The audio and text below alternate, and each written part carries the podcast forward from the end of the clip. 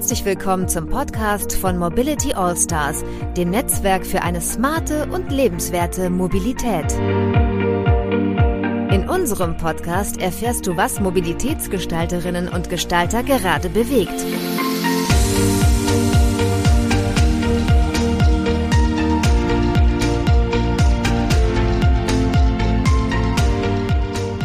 Ja, herzlich willkommen zur neuen Ausgabe des Podcasts der Mobility All-Stars. Mein Name ist Tobias Pusch. Ich bin der eine Host und bin gemeinsam hier mit meinem Co-Host Stefan Schirschwitz. Äh, ich freue mich sehr, Tobias. Ja, genau. Alles neu äh, macht der äh, Februar. Ähm, wir sind in neuer Konstellation hier. Der Christoph ist nicht mehr dabei. Der Stefan hat übernommen. Hatten wir in der letzten Folge auch schon die Staffelstabübergabe gemacht.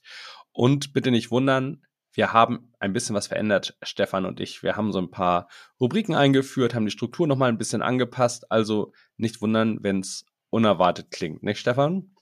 Äh, absolut. Äh, und ich bin immer noch total ähm, aufgeregt, weil ähm, ich das noch nicht so oft gemacht habe. Aber ich weiß ja, dass ich mit dir einen äh, alten Hasen mit am Start habe und äh, du wirst uns beide da gut äh, durchmanövrieren. Ähm, Im Podcast geht's um Mobilitätswende. Die Mobility All-Stars ähm, als Verein haben sich dem Thema verschrieben. Wir versuchen verschiedene ähm, Expertinnen oder Experten ähm, zum Thema Mobilität äh, zusammenzubringen, um gemeinsam äh, über Mobilitätswende zu sprechen und sie vielleicht auch ein bisschen zu gestalten. Heute haben wir einen ganz besonderen Gast mit am Start, der Stefan Karsten. Stefan, zum neuen Format gehört, dass äh, nicht, wer wir, nicht mehr wir beide dich vorstellen, sondern Du musst dich vorstellen und natürlich machen wir das mit ein bisschen Druck. Genau. Tobias. Ich habe die Uhr in der Hand. 60 Sekunden Zeit hast du. Und da kannst du uns mal erzählen, Stefan, Stefan mit F, ähm, warum du ein guter Gast bist heute, um mit uns über das Thema Zukunft der Mobilität zu sprechen. Erstmal Hallo vorweg noch, so viel Zeit muss sein. Moin, moin, ich grüße euch. Und ich drücke jetzt auf die Uhr. Ich halte sie hier auch, wir sehen uns ja für die Aufnahme, äh, obwohl sie remote ist. Ich halte die äh, Uhr in die Kamera, dann siehst du auch, wo du ungefähr stehst. Deine 60 Sekunden beginnen jetzt. Das wäre meine erste Frage gewesen. Sehe ich auch den Timer. Super. Also mein Name ist Stefan Carsten. Ich bin Zukunftsforscher, Stadt- und Mobilitätsexperte. 50 Jahre alt, lebe in Berlin, im Berliner Stadtrand mit meiner Familie, zwei Kindern. Ja, ich bin ich war, ich war lange bei Daimler tatsächlich äh, in der automobilen Forschung, Zukunftsforschung. Ich habe dort die Zeit genutzt, um die Automobilindustrie zu unterminieren, wie ich gerne sage. Ich habe nämlich Car2Go ähm, konzipiert, ich habe Movil konzipiert, also all das, was das Auto heute in Frage stellt. Ähm, seit elf Jahren bin ich freiberuflich tätig. Ich bin in verschiedenen Beiräten, Bundesverkehrsministerium, ÖPNV-Strategie, ähm, in einem der größten Vermieter Deutschlands, der HOVOG, ähm, wie wir die Mobilitätswende in die Immobilienwirtschaft hineinbekommen. Und ich berate Fahrradindustrie, Autoindustrie, Städte, Gemeinden, Landräte, Minister und immer die Mobilitätswende im Blick. Boah, Punktlandung, Wahnsinn. Landung. Vielen Dank. Ich drücke auf Tasten. Ihr habt mir das leicht gemacht, danke. Aber auch, auch, äh, also ich bin, ich freue mich total aufs Gespräch mit dir, weil du hast so viel ähm, auch unterschiedliche ähm, Stakeholder und Akteure irgendwie in deinem Dunstkreis. Ähm, wahrscheinlich viele davon, wenn ich jetzt deiner er Erzählung wirklich folge, die dir zuhören und, äh, und dich befragen. Ähm, und das finde ich echt cool, weil du weil du wahrscheinlich ganz viel ähm, Mitgestaltung der Mobilitätswende vielleicht in deinen elf Jahren Freiberuflichkeit einfach schon äh, gemacht hast. Also deswegen äh, total gespannt auf das Thema. Ähm, wir haben direkt zu Beginn als erste inhaltliche Frage, lieber Stefan, äh, die Frage an dich. Äh, Mobilitätswende als Überbegriff. Und äh, wenn wir dir diesen Begriff an den Kopf werfen, was fallen dir denn äh, als Antwort an, an drei, drei Ideen, Thesen, äh, Inhalten ein. Was verbindest du mit Mobilitätswende? Ja. ja, das ist natürlich gleich schon wieder ein Knaller zu Beginn. Ähm, lass es mich mal so formulieren. Ich habe tatsächlich mit vielen Stakeholdern zu tun, weil ich als quasi unabhängiger Experte gilt, gelte. Ähm, das heißt, viele wollen meine Einschätzung zum Stand der Dinge hören und trotzdem ist für mich immer wieder, also es ist bezeichnend, und das ist vielleicht das erste Schlagwort, dieser politische Unwille, diese politische Unfähigkeit. Und ich würde eigentlich auch behaupten, die Mobilitätswende ist nicht gewollt, vor allem nicht in Deutschland. Ähm, das Auto steht all dem gegenüber, ist für mich der größte Innovations- Hemmnis, äh, was wir in unserer Gesellschaft sehen, aber nicht mal die, in der Lage zu sein, den Unterschied zwischen Verkehr und Mobilität zu verstehen. Ja, viele reden von Verkehrswende, meinen damit die Antriebswende. Ich spreche explizit von Mobilitätswende, weil es für mich die Voraussetzung ist, um überhaupt ähm, den Verkehr zu steuern. Und mein Mobilitätsbegriff, können wir später noch drüber sprechen, ist auch ein sehr dezidierter, sehr genauer, der, der mir dabei hilft. Zweite vielleicht, ich habe wirklich viel mit ÖPNV-Unternehmen zu tun, genau wegen dieser Beiratsposition. Und ich sehe da eine absolute Aufbruchstimmung. Ich finde es mhm. absolut faszinierend zu sehen, wie die Organisationen sich eigentlich versuchen zu verändern. Das scheitert in vielerlei Hinsicht. Ganz häufig kommen so die ersten, die ersten Fragen, aber über Mobilität und Sharing und so weiter sprechen wir ja nicht, oder? Und ich so, natürlich sprechen wir mhm. darüber, weil es mhm. natürlich ein, ein absolutes Kennzeichen der zukünftigen Mobilität ist und wir schon heute sehen, wie nachhaltig äh, auch Scooter sind und wie wichtig sie sind für, für nachhaltige Pendlerströme und so weiter und so fort. Aber es ist zumindest dieses, dieses Ringen um das Thema und diese, diese Frage, wie, was ist unser Beitrag? Was können wir eigentlich schaffen? Und das finde ich total faszinierend. Das, das lässt mich extrem optimistisch auch immer wieder in die Welt blicken. Und das dritte, und das ist ganz basal. Mobilitätswende bedeutet, eigentlich anders über Angebot und Nachfrage nachzudenken. Ähm, wir mhm. diskutieren ja immer der ländliche Raum als das große Problem der Mobilitätswende, ja. Aber wir wissen auch, dass dort nicht die Menschen ausschließlich leben, die das Auto lieben und vergöttern, sondern dass dort die Menschen leben, die keine Angebote haben. Und in meiner Definition sind das die, die keine Mobilität haben. Im ländlichen Raum gibt es heute keine Mobilität. Und das ist natürlich für einen Autofahrer oder eine Autofahrerin krass, wenn sie das hört. Aber meine Definition ist eben, du bist mobil, wenn du Auswahl hast, wenn du, wenn du zwischen unterschiedlichen Optionen bewerten kannst. Und im ländlichen Raum gibt es nur, und das ist das Traurige, das Auto. Und der Bus, hm. der einmal morgens und einmal abends fährt, ist kein Mobilitätsinstrument, kein Verkehrsmittel.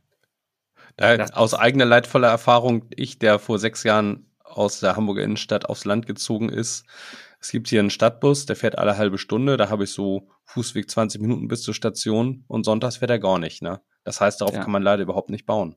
Ja, ja. Zum Glück verändert sich da sehr, sehr viel, aber wir müssen lernen, dass erst, wenn das Angebot da ist, die Menschen auch, naja, also in der Lage sind, Mobilitätsverhalten zu verändern. Und für mhm. mich ein ganz, ganz tolles Beispiel hier bei mir, ich komme ja aus Berlin, ähm, Im Norden von Berlin, im Landkreis Barnim, gibt es eigentlich so das einzige oder das tollste Vorzeigebeispiel für Carsharing im ländlichen Raum.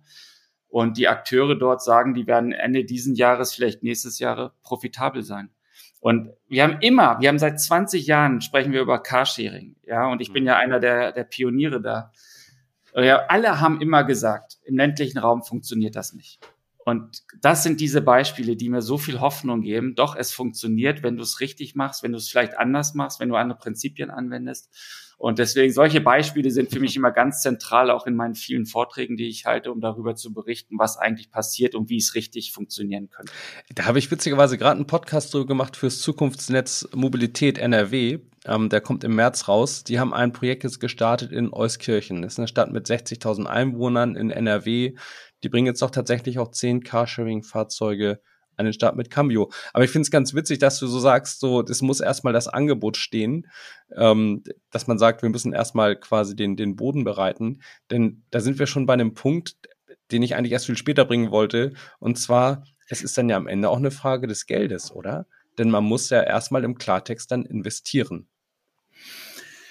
Jein. Also ich finde, das Deutschland-Ticket ist, ist ein super Beispiel, wenn wir über das Geld sprechen. Es ist natürlich viel, viel günstiger als, als jedes Angebot, was wir vorher hatten, wenn du Monatskarten, Umweltkarten oder sonst irgendwie etwas ähm, hast. Aber es hat überhaupt keinen Einfluss auf die Mobilitätswende leider. Das 9-Euro-Ticket hatte ansatzweise einen, einen Einfluss und da würde ich sagen, ja, wenn du es so günstig machst, ähm, dass keiner dran vorbeikommt, dann ist es tatsächlich relevant. Aber das 49-Euro-Ticket hat leider keinen Einfluss, weil du damit das Angebot im ländlichen Raum nicht veränderst. Die Menschen, nee, die keinen ja. Zugang haben, so wie du am Sonntag, ähm, genau. die, die können halt das 49-Euro-Ticket nicht sinnvoll nutzen. Für die anderen ist es günstiger. Und das andere Beispiel natürlich, das Auto ist mit Abstand das teuerste Verkehrsmittel. Ähm, die Kosten pro Tag sind immens. Du musst dir nur mal die ADAC-Statistiken angucken. Ja, ja. Lustig, dass der ADAC sich selbst hier ähm, widerspricht und selbst immer sagt, wie teuer wir eigentlich sind. Ähm, und trotzdem ist es immer noch sehr, sehr attraktiv, weil es einfach als, als Angebot zur Verfügung stehen muss, weil ich nichts anderes habe. Kleines Veto, also wir sind ja gerade beim Thema Kosten. Und da ist natürlich vollkommen recht, dass das Deutschland-Ticket wahrscheinlich. Jetzt kommt der Schwabe. Ähm, äh, wahrscheinlich keinen Einfluss genommen hat. Äh, ich finde es aber insofern positiv, weil es äh, Einfachheit ins System bringt. Also ähm, nicht der Kostenhebel ist vielleicht ähm, der Riesenschlag, aber ähm, das Thema Zugänglichkeit und äh, eben sich lösen von diesen einzelnen Verkehrsverbünden und ähm, aus Kundensicht ne, äh, seamless durchgängig reisen können. Ähm, das finde ich auf jeden Fall einen ganz großen Convenience-Faktor. Ähm, jetzt meine berufliche Pendelstrecke, die erstreckt sich zum Beispiel über zwei Verkehrsverbünde. Und ähm, das ist schon immer einfach ätzend gewesen, weil ne, ich muss ja dann immer in zwei Portalen, in zwei Systemen äh, was ziehen und mittendrin muss dann äh, die Zugbegleiterin oder Zugbegleiter irgendwie, ich weiß nicht, wie die das dann machen, ob die dann einmal einen anderen Hut aufsetzen. Also das ist einfacher geworden. Äh, allerdings pendel ich zum Beispiel häufig mit Fahrrad und Bahn seit einigen Monaten und ähm, fürs Fahrrad muss ich immer noch ein Kinderticket ziehen und da im Zweifelsfall zwei. Ich muss gestehen, ich habe immer nur eins gezogen, noch hat mir keiner auf die Finger gehauen, aber das kann noch besser werden. Aber die Einfachheit ähm, hilft auch schon ein Stück weit Richtung Mobilitätswende. Zum Thema Total. Kosten, trotz, ja, ja. Total. Also sehe ich, da hast du vollkommen recht. Ähm, und vor allem, ähm, ich finde einen Aspekt auch noch wichtig es ist für mich der Ausgangspunkt und die Voraussetzung, um überhaupt über Mobilitätspakete nachdenken zu können. Also wir werden jetzt, das gibt's noch nicht wirklich, was ich auch wirklich fatal finde, aber es fängt, glaube ich, jetzt langsam an, dass du halt die Kombinationen aufmachst. Deutschland-Ticket plus 30 Minuten Bikesharing, Deutschland-Ticket plus äh, weiß nicht, 15 Carsharing-Fahrten vielleicht im Monat. So, und jetzt fängst an, die Mobilität differenziert ähm, zu werden. Und jetzt fängt es an, plötzlich kundenorientiert zu werden. Und das Lustige daran ist ja, also du kennst dein Mobilitätsverhalten vielleicht ziemlich gut und Tobias, du vielleicht auch. Ich kenne mein Mobilitätsverhalten nicht. Äh, ich fahre öfters mit der S-Bahn, ich fahre oft mit dem Fahrrad, ich gehe viel zu Fuß. Hm. Ab und zu fahre ich tatsächlich auch mal mit dem Auto. Aber das runterzubrechen und zu, zu fragen, was ist eigentlich genau mein Bedarf an Mobilität? Was für ein Mobilitätspaket brauche ich eigentlich? Ich glaube, es geht 95 Prozent, 99 Prozent der Kundinnen und Kunden geht's genau so. Und das heißt, da bewegen wir uns jetzt in eine Welt hinein, die uns sehr viel mehr über unsere eigene Mobilität klar macht und damit natürlich auch den, den Anbietern, den Dienstleistern, was eigentlich die Produkte der Zukunft sein können. Und das finde ich total spannend. Aber du hast ja schon mal auch gezeigt, also bei, zum Beispiel bei, bei Car2Go finde ich, dass zum einen ähm, du das geschafft hast, eine Sache stark zu vereinfachen.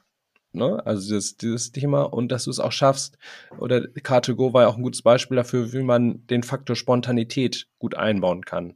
Dass man also sagt, ich kenne mein Mobilitätsverhalten überhaupt nicht. Es ist auch ständig anders und es kann sich auch situativ auf einmal ändern. Also keine Ahnung, ich muss mit dem Kind ins Krankenhaus fahren, das bringt mir das Lastenrad vor der Tür jetzt nicht so viel. Mhm. Ähm, das heißt, eigentlich hast du schon gezeigt, schon vor 10, 15 Jahren bald wahrscheinlich, dass man, dass man da auch Nüsse knacken kann, wenn man es nur möchte. Ne? Mhm. Ja, ich weiß auch nicht ehrlich gesagt, wie mir das gelungen ist, weil ich habe ja Car2Go, die Marke, habe ich nicht gegründet. Ich habe das mhm. Konzept gegründet, was ähm, Car2Go geworden ist. Ich habe dieses Konzept im Daimler-Vorstand vorgestellt ähm, und die haben gesagt, ey, da genau das machen wir. Mhm. Und dann ist ja glücklicherweise Daimler und Chrysler auseinandergegangen in dieser Zeit und die Kollegen, die dort gearbeitet haben in Auburn Hills, die brauchten einen Job und dann gab es diese neuen Geschäftsmodelle und die haben halt diese Geschäftsmodelle genommen und sie auf die Straße gestellt und die Marke entwickelt. Also hm. deswegen bin ich so der Vorreiter und der, der Vordenker genau für diese Entwicklung. Und das habe ich geschafft, vielleicht, weil ich keine Zahlen verwendet habe, worauf ich heute noch sehr, sehr stolz bin. Ich habe im Daimler-Vorstand diese Geschäftsmodelle ähm, präsentiert und hatte keine Zahlen, weil es gab damals nichts. Ja, es hm. gab Call a Bike, aber sonst gab es nichts. Und in dieser Phase damals gab's ähm, Peugeot, die hatten, ähm, die hatten so einen ersten Ansatz, über ihre eigenen Händler mal ein Fahrrad ausleihen zu können. Und das war so die einzige Analogie, die wir damals hatten, um überhaupt das zu rechtfertigen, warum der Daimler da reingehen sollte. Und das fände ich, das basierte genau. Und das basierte immer auf diesen Prinzipien, flexibel und unabhängig mobil sein zu können. Und wenn du heute mal eine junge Generation fragst, was ihre Kernprinzipien zur Mobilität sind, sagen die immer, ich möchte flexibel und unabhängig sein. So, und da sind wir genau wieder bei, bei dem Eingangsstatement. Wie kann ich flexibel und unabhängig sein auf dem Land? Ich kann es nicht. Wie kann ich es in der Stadt sein? In der Stadt habe ich 30 Optionen, über 30 Optionen, mhm. um von A nach B zu kommen. So, und deswegen haben wir da in den Städten die Mobilitätswende schon in vielerlei Hinsicht erreicht und auf dem Land und in den Vororten halt noch nicht. Und das und, und, wird aber nur eine Frage der Zeit sein. Eine Frage noch zum Thema Kosten. Also dem, dem Daimler-Vorstand hast du keine Zahlen gezeigt. Äh, der hat an, an die Visionen geglaubt und an das, äh, das, der Nutzerbedarf, was ich toll finde. Am Ende sind sie ja dann äh, rausgegangen und haben nicht den langen Atem bewiesen. Und du hast vorhin gemeint, in deiner, in deiner, in deiner unmittelbaren Umgebung äh, wird der Carsharing-Dienst nächstes Jahr profitabel sein, nach, weiß nicht, zehn, zwölf Jahren. Ähm, geht's nur mit langen Atem und wer hat deiner Meinung nach genügend äh, Substanz, um diesen Atem beweisen zu können? Das glaube ich tatsächlich. Ich glaube, du brauchst ja. in der Mobilitätswende einen langen Atem. Den haben wir ja jetzt schon seit vielen, vielen Jahren. Ähm, aber wenn du dir mal die, die Wettbewerbslandschaft anguckst, anguckst, Konsolidierung noch und nöcher. Ähm, Tier geht jetzt mit, oh Gott, mit wem geht Tier jetzt nochmal zusammen? Ja, Gold, Gold glaube ich. Gold. Oh, weiß ich nicht. Egal. egal. Also das wird, das wird jetzt auch das Kennzeichen der nächsten Monate sein, dass die unterschiedlichen Akteure einfach sich wieder neu aufstellen und wieder neu gruppieren. Ich glaube, wenn du die Mobilitätswende haben willst, brauchst du auch die politische Unterstützung, genau um das zu wollen. Wir sehen ja im ländlichen Raum, ähm, wie dieses On-Demand-Angebot äh, durch die Decke schießt ähm, total erfolgreich ist, ein Landkreis nach dem anderen diese Angebote haben, will, haben will. Reallabore noch und nöcher in Deutschland, ich glaube über 90 Reallabore dazu existieren, häufig politisch unterstützt. Das heißt, die großen Player und die Politik brauchen wir tatsächlich, um die Mobilitätswende im langen Atem realisieren zu können. Bin ich tatsächlich sehr, sehr stark davon überzeugt, ja. Vielleicht nochmal also wir haben mit dir jetzt einen Zukunftsforscher hier sitzen und das wollen wir ja nicht äh, ungenutzt verstreichen lassen, diese Chance. Du hast doch bestimmt Thesen zur Zukunft der Mobilität. Was, was sind so deine, deine Prognosen? Wie wird sich der Mobilität verändern? Zum einen habe ich jetzt ja eben schon gehört, sie wird wahrscheinlich, ähm, äh, wie hast du das genannt, ähm, flexibler und, äh, Entschuldigung, wie waren deine beiden Worte dafür? Flexibel und unabhängig. Aber wahrscheinlich gibt es da noch ganz, ganz viele andere Dimensionen, in die sich die Mobilität in deinen Augen verändern wird, oder? Kannst du die ja. nennen?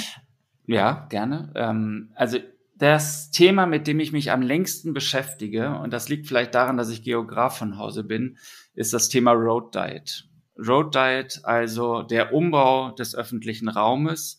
Und ich habe das jetzt in so ein anderes Narrativ, verpacke ich das was, glaube ich, auch richtig ist und ein Kennzeichen unserer Zeit ist. Wir bewegen uns in eine wissensbasierte Gesellschaft. Ja, also die, der Industrieraum, die Industriestraßen, die, der Bürgersteig, all das, was wir kennen, 60, 70 Jahre in Deutschland seit dem Zweiten Weltkrieg, das ist so nicht mehr relevant und das verändert sich. Und in einer wissensbasierten Gesellschaft sind halt nicht mehr die Autostraßen die Verbindung, sondern Mobilitätsräume. Und das ist Road Diet. Du nimmst Infrastruktur, Straßendiät. Genau. Straßendiät. Mhm. Parkplätze verschwinden, ähm, Straßen werden kleiner ähm, und dieser Raum wird den Fußgängern, den Fahrradfahrern und dem ÖPNV zur Verfügung gestellt. Und das sehen mhm. wir seit vielen, vielen Jahren in Ländern, die nie Industrieländer gewesen sind. Mhm. Die Niederlande, Skandinavien waren nie Industrieländer. Und die haben verstanden, was Aufenthaltsqualität und Lebensqualität bedeutet und wie wichtig das für ihr Wohlstand und für ihr Wirtschaftswachstum ist. Und das lernen wir jetzt sehr, sehr hart gerade.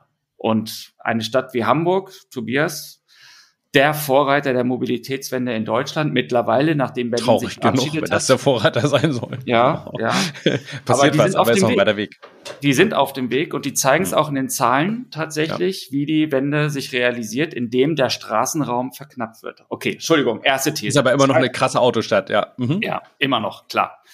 Ähm, zweite These, ähm, für mich ganz klar, die Produkte und das Eigentum von Produkten wird immer weniger wichtig. Der Zugang Mhm. Ist das alles Entscheidende. Der Zugang, wie kann ich eigentlich auf Mobilität zugreifen?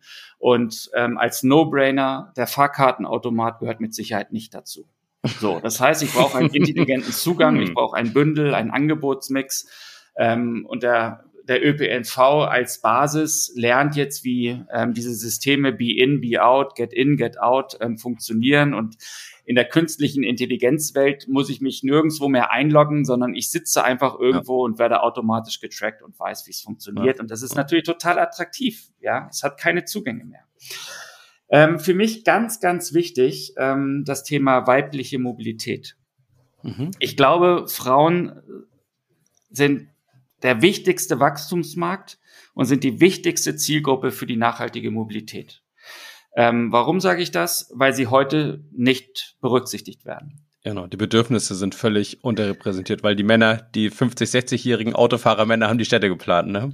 Genau. Und die planen die Städte immer noch. Es sind immer noch die Verkehrsplaner und es sind immer noch die Produktplaner. Und wenn du siehst, wie Carsharing von Männern und von Frauen angenommen wird, ähm, klar männliche Dominanz, weil die Systeme halt total kompliziert sind und total komplex sind. Und das Mobilitätsverhalten von Frauen ist signifikant anders als das Mobilitätsverhalten von Männern. Hm. Viel ähm, kürzere Wege, viel multimodalere Verkehrsketten, ähm, viel mehr ähm, Gelegenheiten und Aktivitäten, die sie unterbringen müssen, viel mehr Zeitstress, viel weniger Zugriff aufs Auto, viel mehr Mobilität mit Kindern oder mit älteren Menschen, die sogenannte Sorgemobilität. Ähm, das heißt, Mobilität viel mehr im Nahraum ähm, und all das sind unsere Städte heute nicht und all das Hm. ist das Mobilitätsangebot nicht. Ein Scooter ist ein Produkt für einen Mann und für einen Jugendlichen, aber nicht für eine Frau, die ihren Alltag organisieren muss, um es mal so Du zu kann, kann ich dich zu der, also äh, ich glaube, viele Zuhörerinnen äh, freuen sich jetzt total, dass das auch nochmal so prominent herausgestellt wird. Ähm, wo auf der Welt spielt weibliche Mobilität überhaupt eine Rolle? Ist es ein globales Phänomen äh, der Nichtexistenz oder gibt es da gute Beispiele, von denen wir vielleicht mal was abschauen können? Also es fängt an, Beispiele zu geben, aber ganz, ganz wenige.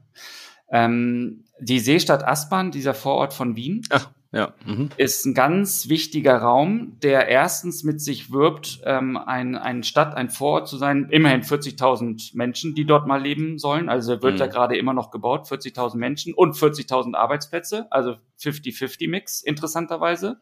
Da, wo ich lebe, kann ich auch arbeiten. Ähm, der ist von Frauen geplant worden und von Frauen gebaut worden für Frauen. Aber es ist ein Raum, wo 80 Prozent des öffentlichen Raumes ähm, Fußgängerraum ist, wo keine Autos fahren können. Das heißt, wenn du da mal an einem Wochentag bist, siehst du die kleinsten Kinder, die zum Kindergarten auf ihren Scootern fahren, also auf ihren Ja. Tretrollern. Ja, jetzt nichts Ele Elektrisches, sondern auf ihren Tretrollern, weil das möglich ist, Hm. weil es kein gefährlicher Straßenraum Weil, ist. weil Normalität möglich ist, dass Kinder sich einfach so bewegen, wie Kinder sich eben bewegen. Und dass man nicht verkehrspädagogisch ab drei Jahren auf die einwirken muss und sagt, pass bitte auf, da fahren die doofen Autos. Ne?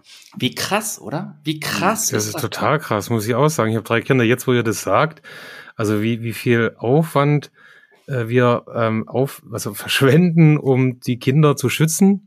Also das ist eigentlich, ist krass. Also es ist nichts, nichts Intuitives, nichts Automatisches, sondern das fängt Ja. schon irgendwie total reglementiert an und eigentlich nur aufgrund von der Welt, wie wir sie da an der Stelle zur Verfügung stellen. Ne? Also Total. ja, stimmt. Total. Aber Und da habe es ich auch noch gibt- mal. ich- Achso. Da, darf ich ein, ein Ja, ja. ganz interessantes, ein ganz lustiges, ich weiß, ich rede viel zu viel, es tut mir leid, aber es gibt ein Beispiel, ähm, was ich ganz auch so offenkundig finde, Stefan, genau wie du sagst.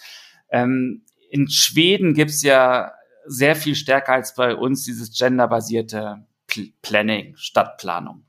Und jetzt war, gab es mal eine, eine kleine Kommune in Schweden, ähm, ach, ich weiß jetzt nicht ganz genau, ob es Karlskrona gewesen ist. Ich, das kann ich jetzt leider, muss ich nochmal raussuchen.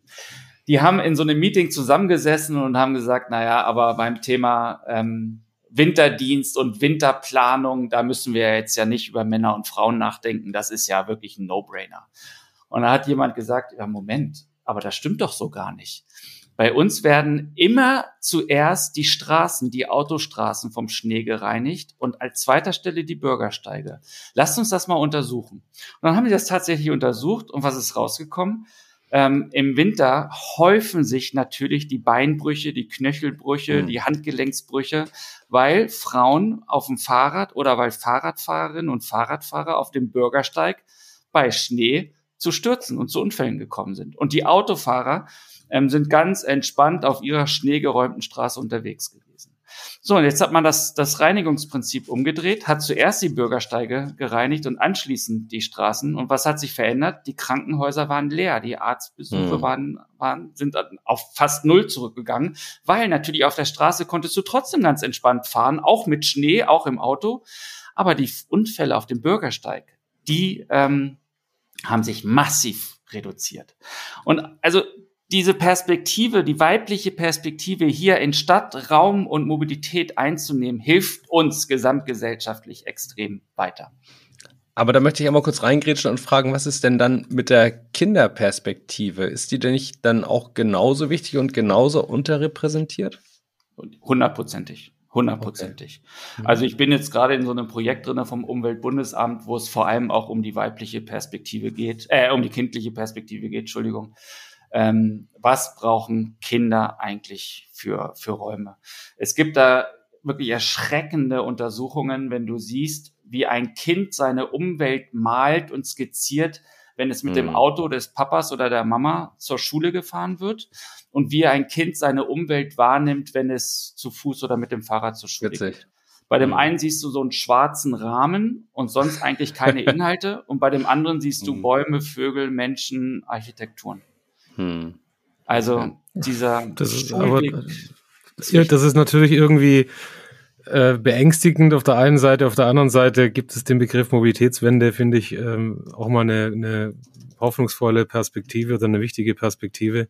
Weil ja, jetzt haben wir vom langen Atem gesprochen, eigentlich müssten wir doch die nachwachsende Generation äh, richtig aufwachsen lassen, um dann mit viel langem Atem in, in zehn Jahren vielleicht irgendeinen Status quo der Mobilitätswende erreicht zu haben, ähm, ja, den sich lohnt an, mhm. zu avisieren. Ja, aber das ist keine Perspektive der Politik.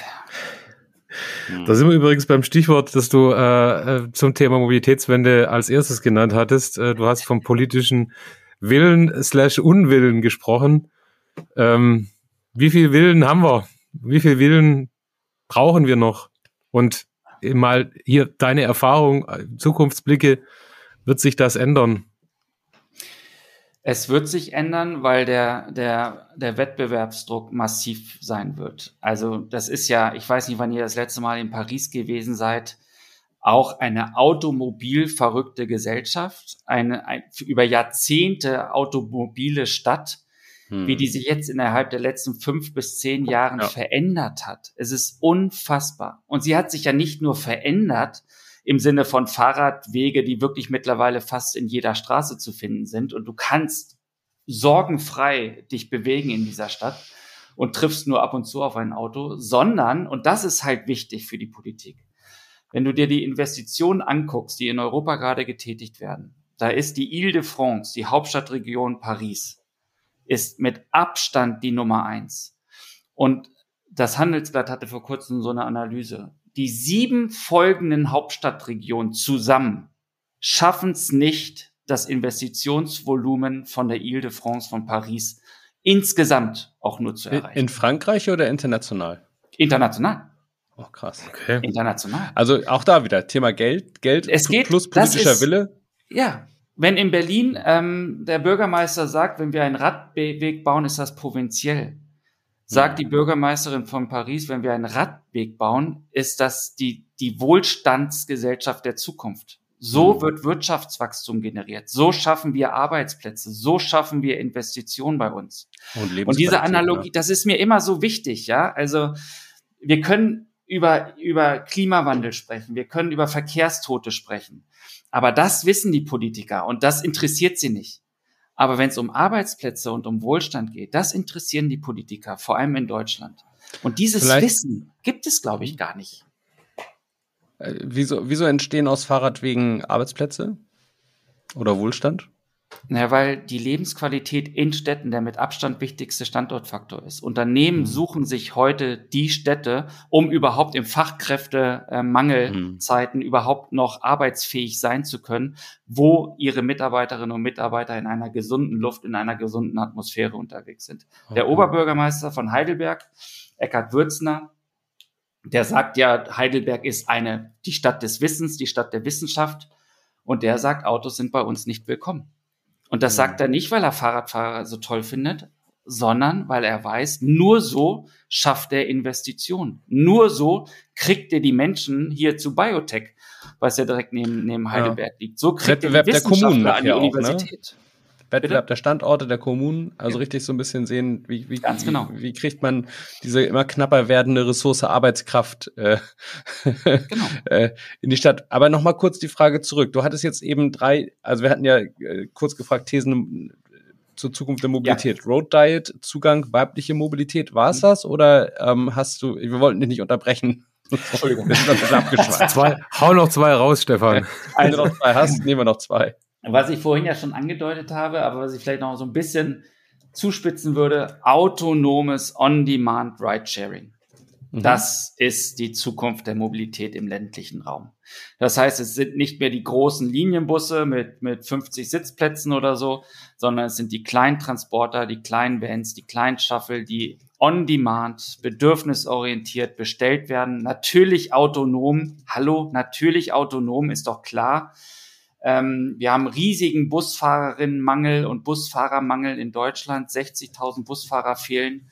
Ähm, autonom ist heute schon sicherer als jeder Autofahrer und jede Autofahrerin. Also das ist dann die kostengünstige, das kostengünstige Angebot im ländlichen Raum, um Mobilität ja. dorthin zu bekommen. Super. Ja, wann, wann, wann, wann haben wir das genau. geschafft? Also wie, wie lange muss er noch warten? Es, es, gibt das, es gibt das erste Reallabor in Hessen, gibt es bereits. Ähm, wieder mit natürlich ähm, ah, hier JJ. Der R RMV oder was, also was meinst du? RMV ist damit, damit beteiligt, Yoki ist damit beteiligt, Yoki, also genau. die Deutsche Bahn damit in diesem Fall. Ähm, das autonome System wird von Mobileye. Mobileye, dank dir. Genau. Ja, zur Verfügung gestellt. Und das Auto, lustigerweise, ist ein NIO was selber schon autonom fahren könnte, ähm, aber trotzdem noch Mobile-Eye-Technologie an Bord hat. So, und, und autonomes und, Fahren gibt's heute schon tausendfach in den USA, gibt's heute schon tausendfach in China und die gesetzlichen Rahmenbedingungen in Deutschland sind da. Wir können sofort starten. Und, und welche Gefäßgrößen sind es deiner Meinung nach in der Zukunft? Weil ähm, das, was die da mit, mit Mobile Eye machen in, in Hessen, ist jetzt der klassische Pkw. Genau. Gibt ja auch die Shuttlebusse, die kleinen. Genau. Ja, also ich glaube, ich glaube lustigerweise nicht an diese Pots. Also da, wo mhm. du so drinne stehst, ich weiß gar nicht, was das für ein Fahrzeugkonzept sein soll. Ich verstehe das, das nicht, was, also das, ich muss sagen, diese Produktkategorie ist mir ein Rätsel. Diese ich glaube tatsächlich, oder was ja, diese, du? diese, diese ähm, ähm, Easy Mile ähm, Pots, wo sechs, acht Leute da drin stehen. Das google ich. In, in meinem hauptberuflichen Leben, äh, da darf ich ja auch so ein Projekt verantworten. Äh, wir fahren mit einem Easy Mile äh, Pod. Da, da sitzen wir aber alle. Also das ah, sind zumindest mal äh, sechs Sitzplätze. Der einzige, der steht, das ist der Sicherheitsfahrer, der heute noch ja. zulassungsrechtlich mitfahren muss. Ja. Aber es ist eine andere Art der Gefäßgröße. Und ich habe mir selber schon häufiger die Frage gestellt, wie, wie wird es denn in Zukunft sein? Vielleicht erinnerst du dich auch aus dem OEM-Umfeld, weiß nicht, liegt vielleicht vor fünf, sechs, sieben Jahren, als so autonomes Fahren in, in solchen Studien und Prototypenwagen da irgendwie mal gezeigt wurde. Da war es dann auch das klassische, der klassische PKW, aber dann so dieses, man sitzt sich gegenüber wie in einem Wohnzimmer ne, und dreht sich eigentlich um. Ich habe für mich noch nicht irgendwie eine Klarheit bekommen, ist es irgendwie sowas oder ist es doch das Auto, wie wir es halt gewohnt sind und der Blick alle nach vorne und es gibt eine erste Reihe und eine zweite Reihe? Na, ich glaube, ja. Was meinst du? Ich glaube tatsächlich, dass sich da das Diensteangebot extrem ausdifferenzieren wird. Ähm, ich glaube schon, diese, ich glaube, eine, eine gute Standardgröße, mit der du wahrscheinlich 80 Prozent aller Transporte abwickeln kannst, ist so sechs bis acht Sitzplatzkategorien. Und dann mhm. wird es natürlich auch solche Pots geben, ähm, wo du ganz luxuriös abends ins Theater fahren kannst, vielleicht nur zu zweit. Und dann wird es solche Pots geben, wo du auch arbeiten kannst, wo ein Tisch drinne steht, ja, wo du dich unterhalten kannst. Und dann wird es einen Pot geben, der einfach nur die Pendler morgens einsammelt. Und das sind dann vielleicht 15 mhm. Sitzplätze, ja, und sie mhm. zur nächsten ÖPNV-Haltestelle bringst. Mhm. Und ich glaube ja daran, und also das ist eigentlich ein No-Brainer, dass die Fahrzeuge als solches, die werden immer kostengünstiger. Ja. Jetzt wirklich auf, auf lange Zeit ähm, ausgelegt. Und das heißt, du kannst das dann über den Dienst differenzieren. Mhm. Ähm, weil die Fahrzeuge als solches mit, mit Batterie, die dann nichts mehr kosten wird, mit autonomen Systemen, die sicher sind, ohne Fahrer, ähm, dann einfach nur noch modular zusammengebaut werden. Gut, Stefan, äh, eine fünfte These ähm, gibt's glaube ich noch. Ähm, die, auf die sind wir echt gespannt. Die fünfte These ist was ganz anderes. ich glaube, ich glaube stark an die Konvergenz von Mobilität, Immobilität und Energie. Und da sind wir wieder bei der Frage, wie eigentlich die Immobilien ähm, in Zukunft aussehen und wie wir in Zukunft auch bauen. Ich arbeite eigentlich seit letztem Jahr sehr, sehr viel mit der Immobilienbranche zusammen, bin da bei vielen Vorträgen eingeladen. Und dieses Thema, diese Batterie und den Speicher in den Mittelpunkt zu setzen von all diesen Überlegungen, ist ja klar. Aber wir werden jetzt demnächst sogar in Deutschland bidirektionales Laden haben, Vehicle to Grid. Und damit entwickeln sich gänzlich neue Geschäftsmodelle. Du hast eine Photovoltaikanlage auf dem Dach, du hast den Speicher im Keller, du hast das Elektroauto, was möglicherweise mhm. an der Ladebox ähm, hängt. Und der lokale Energieanbieter, der hat dann Zugriff sowohl auf den Speicher im Keller als auch auf den Speicher im Elektroauto. Und das ist ein Riesengeschäftsmodell. Heute schon in Skandinavien, heute schon in den USA. In Deutschland ist der Gesetzgeber leider noch nicht so weit. Aber das ist ein ganz, ganz spannendes Thema. Stefan, Hebel, ja. Hm. Glaube ich voll dran. Ähm, jetzt aber die Frage, also da, wir sind nachhaltiger, weil äh, der Ökostrom äh, fließt ins Fahrzeug und wieder zurück. Also wir haben alle unsere Probleme gelöst, nur eins nicht. Die vielen Fahrzeuge und der wenige Platz in den Städten, ist es eigentlich ein Zielkonflikt und hört dann irgendwie Mobilitätswende auf oder, oder wie, wie lässt sich das neue Geschäftsmodell, die Nachhaltigkeit dann Richtung Mobilitätswende weiterdenken? Also hundertprozentig gerechtfertigte Frage. Ähm, du hast einen Zielkonflikt, wenn du jedes Eigenheim genauso denkst. Ähm, dass nämlich dann die zwei, drei Autos dort an der Ladesäule ähm, stecken und ganz individuell genutzt werden. Ja. Du hast einen kleineren Zielkonflikt oder gar keinen Zielkonflikt, wenn du das System autonom denkst. Und dann tatsächlich Eigentum immer weniger relevant hm. wird, wovon ich tatsächlich auch ausgehe, wie viele andere Experten auch. Aber das ist, glaube ich, für mich schon das, das kennzeichnende Szenario. Das heißt, du hast dann autonom, autonome Fahrzeuge, die irgendwo an der Ladebox hängen oder auch tatsächlich ähm, ähm, irgendwo ohne Ladebox geladen werden, ist ja auch möglich, induktiv. Ähm, und dann ist der Systemanbieter, der Dienstleistungsanbieter, der hat dann das Geschäftsmodell. Ähm, Wir müssen so hart umlernen, alle. Wir müssen ja. so hart umlernen. Ich kann nicht mehr mit meinem Porsche vorfahren und sagen, ich bin der geile Hengst. Sondern ja, mit deinem Zweit-Porsche vielleicht, ne? Nein, aber es ist ja so, also da ist so ganz viel Umlernen auch erforderlich, ne? Und ich merke es bei mir selber auch, ich, ich bin wirklich willens, aber Sachen sind so tief drin und so tief gelernt. Allein schon die Dominanz des Autos im Straßenverkehr. Da wäre ich alleine nicht auf die Idee gekommen, das in Frage zu stellen, bin ich ganz ehrlich. Also es ist schon echt, ähm, wir haben da alle als Gesellschaft auch ein, eine, eine große Aufgabe vor uns und ohne Druck, also sei es Klima oder generell der Wunsch nach mehr Lebensqualität, wird das wahrscheinlich auch nicht klappen.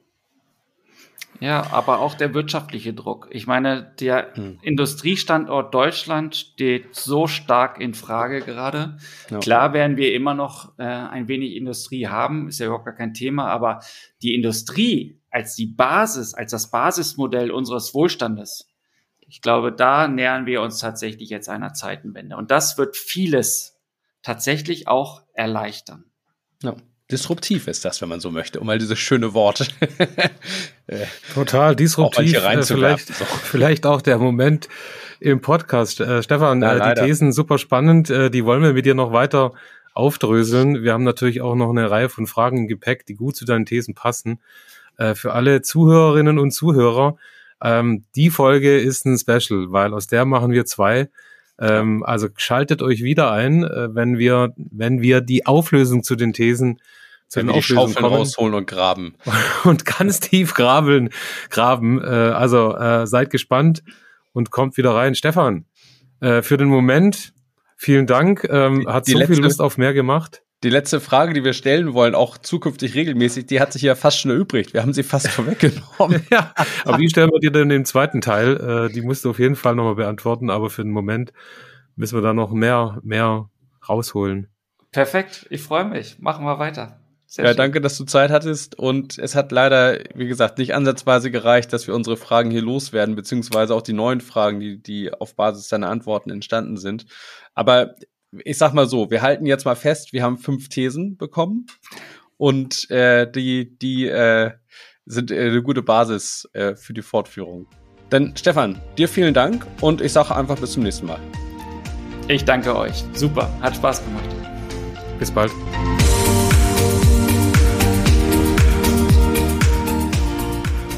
Tobias, ähm, wahnsinns spannende Folge. Ich freue mich total aufs nächste Mal. Ähm, also da haben wir so viel. Wir haben uns so, so verkalkuliert mit den Fragen. Wir hatten viel zu viele Fragen, viel zu wenig Zeit. Aber der Mann hat einfach viel zu viel zu erzählen und ja, er hat mir ja. auch die Augen geöffnet. Also was mir hängen geblieben ist, ist, ähm, ich nenne es jetzt einfach mal Perspektivenwechsel. Egal, ob es mhm. die Perspektive auf ähm, die Kinder ist, die, die weibliche Perspektive oder die mhm. Perspektive auch mit äh, den Batterien im Haus und äh, dem PV auf dem Dach ist es noch nicht zu Ende gedacht. Also ähm, diese, diese Disruption, wie du es uns zum, zum Schluss genannt hast, die in unseren Köpfen passieren muss, hm. das ist das, was ich mir auf jeden Fall mal mitgenommen habe. Wie sieht's bei dir aus? Das, das ist hart, ne? Also ich merke, das ist hart. Was ich gut finde, ist, also zum einen ich hatte es eben auch schon einmal kurz während des Gesprächs gesagt, ich finde es gut, dass er, oder ich hatte erwartet, dass er vor allem eine technologische Perspektive hat, aber ich finde es fast wichtiger, auch eine soziale Perspektive zu haben, denn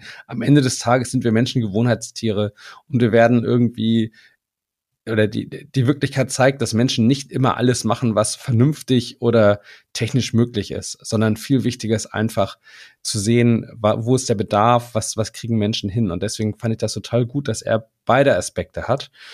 Und ähm, die fünf Thesen, total gut. Also auch interessante Thesen, ähm, und ich freue mich schon total drauf, wie schon angekündigt, da jetzt mal äh, ranzugehen und diese fünf Thesen zu vertiefen. Auch wenn dieser Podcast, seien wir ganz ehrlich, nicht ganz nach Plan gelaufen ist. Du, wir, wir, wir sind genau so, wie er äh, uns es in der, im Sinne der Mobilitätswende eigentlich gerade mitgegeben hat. Äh, offen für Neues sein und einfach mal laufen lassen. Übrigens würde ich so auch ins nächste Gespräch starten. Eine seiner äh, Assoziationen mit Mobilitätswende war auch Aufbruchstimmung. Hm. Ähm, und äh, bei aller ähm, Schwierigkeit, die ich mir gerade im Kopf mache, oh, wie schaffen wir das als Gesellschaft, ähm, will ich doch ähm, mit dem Aufbruchstimmung äh, starten, weil ich glaube, es geht. Ähm, wir müssen es nur tun. Und ich finde Aufbruchstimmung, das ist deswegen ein schönes Wort, weil das positiv besetzt ist. Also Aufbruchstimmung ist an sich was Schönes, finde ich. Dann kribbelt's und man, man hat Bock, irgendwie was Neues zu starten. Und wenn wir das schaffen, als Gesellschaft dahin zu kommen, das eben nicht als Verlust zu empfinden, was, glaube ich, bei vielen der Fall ist, ne? Ich verliere meine individuelle Mobilität, mein Schutzraum, ja. mein Auto. Ähm, wenn wir da hinkommen zu sagen, Zugewinn an Lebensqualität mal ganz platt zum Beispiel. Ja, wir brechen zu etwas auf, was ganz neu und ganz anders ist und und lass uns doch mal was ausprobieren, ganz lustvoll. Das finde ich, wenn wir das hinkriegen als Gesellschaft, ist vielleicht auch der größte Punkt, dahin zu kommen. Da haben wir schon eine Menge geschafft. Also, äh, seid alle gespannt. Klickt auf jeden Fall wieder rein.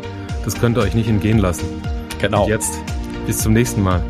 Ja, macht's Tschüss. gut. Ciao.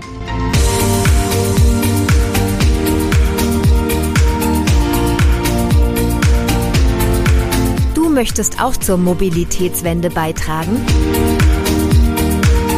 Dann bist du bei Mobility Allstars genau richtig. Werde Teil unserer Community und besuche uns unter www.mobility-allstars.com.